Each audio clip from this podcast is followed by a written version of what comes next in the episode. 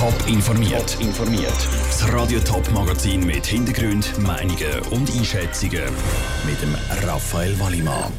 Wie an der HSG künftig Spesenaffären sollen verhindert werden und wie im Kanton Zürich Klimastreiks zum Politikum werden, das sind zwei von den Themen im Top informiert.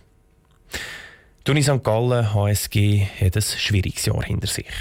Ein Professor hat mehr als 100.000 Franken Spesen abgezügelt und ist jetzt wegen dem freigestellt und angezeigt worden. Und ein anderer Professor hat ein umstrittenes Nebenmandat bei der Raiffeisen gehabt.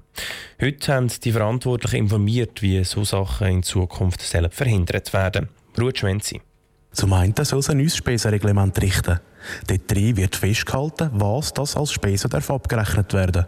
Ab dem 1. Februar gibt es darum Spesen nur noch mit einem Originalbeleg. Und es muss jeder Beleg zweimal quittiert werden, wie der Rektor von der Uni St. Gallen, Thomas Bieger, sagt. Es ist äh, so, dass die zweite Unterschrift jemand muss leisten muss, der nicht abhängig ist von dem, der die Spesen verursacht hat. Das heißt, es muss jemand sein, der unabhängig gewählt worden ist, beispielsweise ein Kollege in einem Institut oder dort, wo es eben keine Kollegen gibt, muss das eben dann der Präsident vom Geschäftsleitenden Ausschuss machen. Auch wird neu definiert, mit welchen Verkehrsmitteln man darf reisen in welchen Hotels darf übernachtet werden und wie teuer das zum Beispiel der Mittag darf sein Neben der Spesaffäre hat auch der Nebenjob von Johannes Rüegstürm für Furore gesorgt. Darum will man jetzt auch dort Anpassungen machen, erklärt der Regierungspräsident Stefan Köliker. Bei den Nebenbeschäftigungen werden wir neu eine neue Online-Plattform haben, die für jeden Mann, jede Frau zugänglich ist, wo man eigentlich transparent äh, alle Nebenbeschäftigungen von den Dozierenden öffentlich zugänglich macht. Bis im Sommer 2019 will man auch das Reglement der Nebenjobs der Professoren überarbeiten der Beitrag vom Ruud Schmenzi. Alle Informationen zu den neuen Regelungen an der Uni St. Gallen gibt es auf toponline.ch. Seit Mitte Dezember fehlen in der Schweiz fast jeden Freitag mehrere tausend Schüler im Unterricht. Sie streiken für einen Klimaschutz und eine bessere Zukunft. Allein morgen werden nochmal 6000 Schüler auf den Straßen erwartet. Angefangen haben die Streiks in St. Gallen und Zürich. Im Kanton Zürich werden Klimastreiks jetzt auch zum Politikum. Michel Eckimann. Der Zürcher Kantonsrat von der SP will vom Regierungsrat wissen, wie der zu den Streiks der Schüler steht und hat darum eine Anfrage eingereicht. Für Michel Dünki von der SP, der die Anfrage mit unterschrieben hat, ist klar, dass die Schüler unterstützt werden sollten. Sagen sie ja immer, Jugendliche interessieren sich nicht für Politik. Der Klimastreik ist das beste Beispiel dafür, dass es nicht so ist und wir möchten die jugendlichen Streikenden in ihren Bestrebungen unterstützen. Und deshalb haben wir auch noch eine dritte Frage gemacht, wo wir eben auf die Kantonsverfassung hinweisen und auch auf die Verpflichtung von der Förderung und der Unterstützung vom politischen Engagement von jungen Menschen. Das heisst, die Schüler sollten nicht bestraft werden, wenn sie der Schule fehlen, um für eine bessere Zukunft zu streiken. Da ist Cecilia Henny, Zürcher Kantonsrätin von der FDP, nicht einverstanden. Die Schüler können nicht einfach so in Schule fehlen. Dass man da damit muss Freizeit geben zum Streiken, das steht da gar nicht geschrieben. Es ist zudem in der Hoheit der Schulen und der Schulhäuser, ihre Schulreglement zu formulieren. Und ich denke, da muss sich eine Politik nicht einmischen. Auch wenn Leute, die im Erwerbsleben stehen, streiken, kommen sie für das nicht frei über. Wenn Schüler fehlen, müssen die auch Konsequenzen können tragen der Christoph Ziegler ist für die Grünliberalen im Kantonsrat und selber Lehrer. Er versteht es nicht wirklich, wenn die Schüler wegen diesen Streiks fehlen. Bis jetzt haben von ihm noch keine Schüler gestreikt.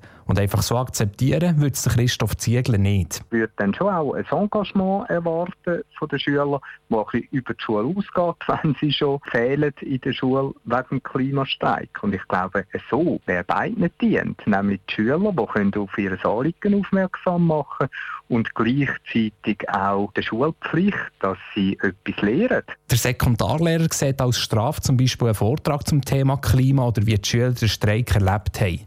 Und dann könnte er über das Schwänzen wegschauen. Der Beitrag von Michel Eckimann. Auch im Kanton St. Gallen sind Klimastreiks zum Politikum geworden. Die Schulverantwortlichen haben die Streiks verboten. Im Kantonsrat hat es nachher mehrere Vorstöße gegeben. Über 60.000 Franken hat Pfadi Winterthur schon sammeln Und das in gerade mal zwei Tage. Nur, damit der Traditionshandballverein aus Winterthur finanziell überleben kann, braucht es 400.000 Franken. Und zwar bald. Auf städtische Gelder kann Pfadi aber nicht zählen. Das hat jedenfalls der Winterthur Stadtrat klargestellt. Aber da wäre ja auch noch das Parlament, das aktiv werden könnte. Vera Büchi. Der Tenor bei den Winterthurer Parlamentariern ist eigentlich überall der gleiche. Es wäre tragisch, wenn Pfadi pleite gehen die Gabriela Giesler von der SVP meint. Das sind wir schuldig, dass man da in der Politik sicher die äh, bestmögliche Unterstützung gibt. Also das ist für mich keine Frage.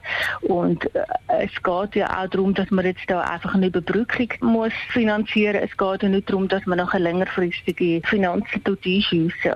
Konkrete Vorstöße hat sie noch nicht geplant, aber sie wird auf jeden Fall mit ihrer Partei besprechen, wie dann die Stadt könnte helfen könnte. Ein bisschen anders steht es aber beim bürgerlichen Partner. Der Urs Hofer von der FDP sagt, auch wenn ich auch Winterthur mit Pfadi verbinde und es tatsächlich ein Leuchtturm ist für Winterthur, es, man kann nicht, wenn eine Privatinstitution äh, scheitert, als Stadt dann eingreifen, weil dann muss man sich die Frage stellen, ja, bei welchen macht man es, bei welchen macht man es nicht, wie macht man Gleichbehandlung. Und auch auf linker Seite sieht es nicht rosig aus für Pfadi. Für Renate Dürr von den Grünen gibt es keinen Grund, warum die Stadt finanziell einspringen sollte. Es ist ja auch so, dass jeder kleine Fußballclub der auch muss kämpfen ähm, seine Sponsoren selber muss suchen, selber muss bewirtschaften, das Geld selber muss auftreiben. Und dann kann es nicht sein, dass man so einen grossen Verein wie Pfadi jetzt noch einmal finanziell unterstützt. Genau gleich argumentiert Maria Sorgo von der SP. Die Winterthurer Politik soll darum zuerst einmal abwarten, bevor sie aktiv wird. Grundsätzlich ist jetzt zuerst die Leitung der Pfadi Winterthur gefordert, um aufzuzeigen, wie es so weit gekommen ist und was es braucht. Dann kann man das diskutieren. Aber ich denke, da muss jetzt wie auch der erste Schritt von dieser Seite auskommen, bevor wir dann da jetzt über andere Möglichkeiten überhaupt diskutieren. Die Voten zeigen, ein finanzieller Zustub von der Stadt Abfadi hätte im Parlament einen schweren Stand. Auch wenn es die Winterthurer Politiker würden bedauern, wenn Pfadi tatsächlich pleite gehen. Der Beitrag von der Vera Büchi. Die Deadline für Pfadi Winterthur ist Ende März. Wenn dann das nötige Geld nicht zusammengekommen ist, könnte es tatsächlich fertig sein mit Spitzenhandball zu Winterthur. Top informiert, auch als Podcast. Mehr Informationen gibt es auf toponline.ch.